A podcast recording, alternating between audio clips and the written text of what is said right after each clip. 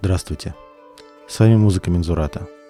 И сегодня речь пойдет о последнем теплом лете средневековой музыки. Лето 1311 года было последним теплым летом. Четыре последующих были холодными и дождливыми. Гибли урожаи и умерзали фруктовые сады в Англии, Северной Франции и Германии. В Шотландии прекратилось виноградарство и производство вин, и с тех пор больше не возобновилось. Гренландия, зеленая страна высокого средневековья, стала замерзать. Чтобы стать уже знакомым нам ледяным островом. Последние остатки викингской цивилизации датируются началом 15 века.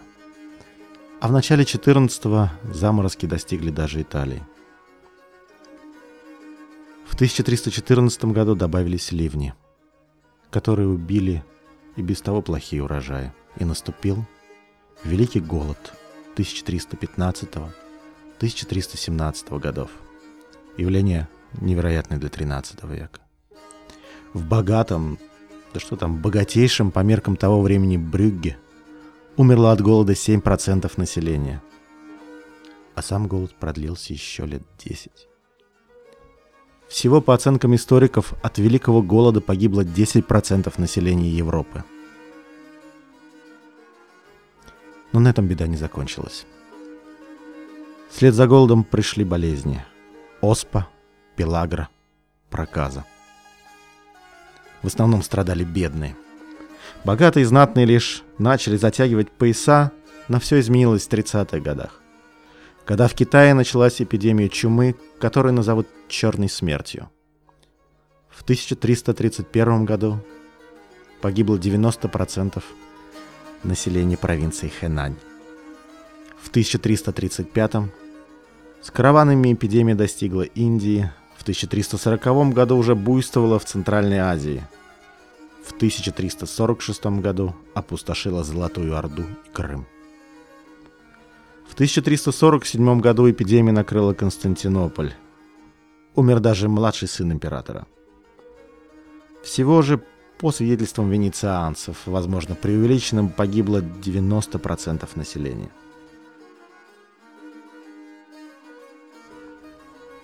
Осенью того же, 1347 года, эпидемия достигла Западной Европы. В Генуе погибло от 80 до 90 тысяч человек – в Венеции 60% населения. В папском Авиньоне более половины. И эта эпидемия не щадила никого. Ни бедных, ни богатых, ни знатных, ни простолюдинов.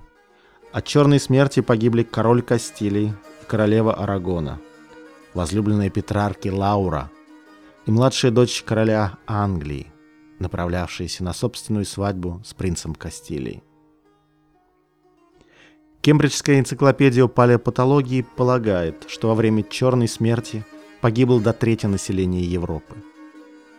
Некоторые историки увеличивают эту цифру до 45-50%. Впрочем, по любым подсчетам, за эти 40 страшных лет погибло как минимум половина Европы. Ни в один из последующих исторических периодов такого не случалось. По некоторым оценкам, демографическая ситуация в Европе стабилизировалась лишь к XIX веку. Нам кажутся страшными массовые убийства и гибель миллионов во Второй мировой войне. Подумайте, что представлялось людям того времени. Заброшенные дома, разрушенные связи, необработанные земли, волки, дошедшие до Парижа, боязнь незнакомцев и странников, пустые дороги. Парижский университет потерял множество профессоров, да так что пришлось снизить требования к новым претендентам.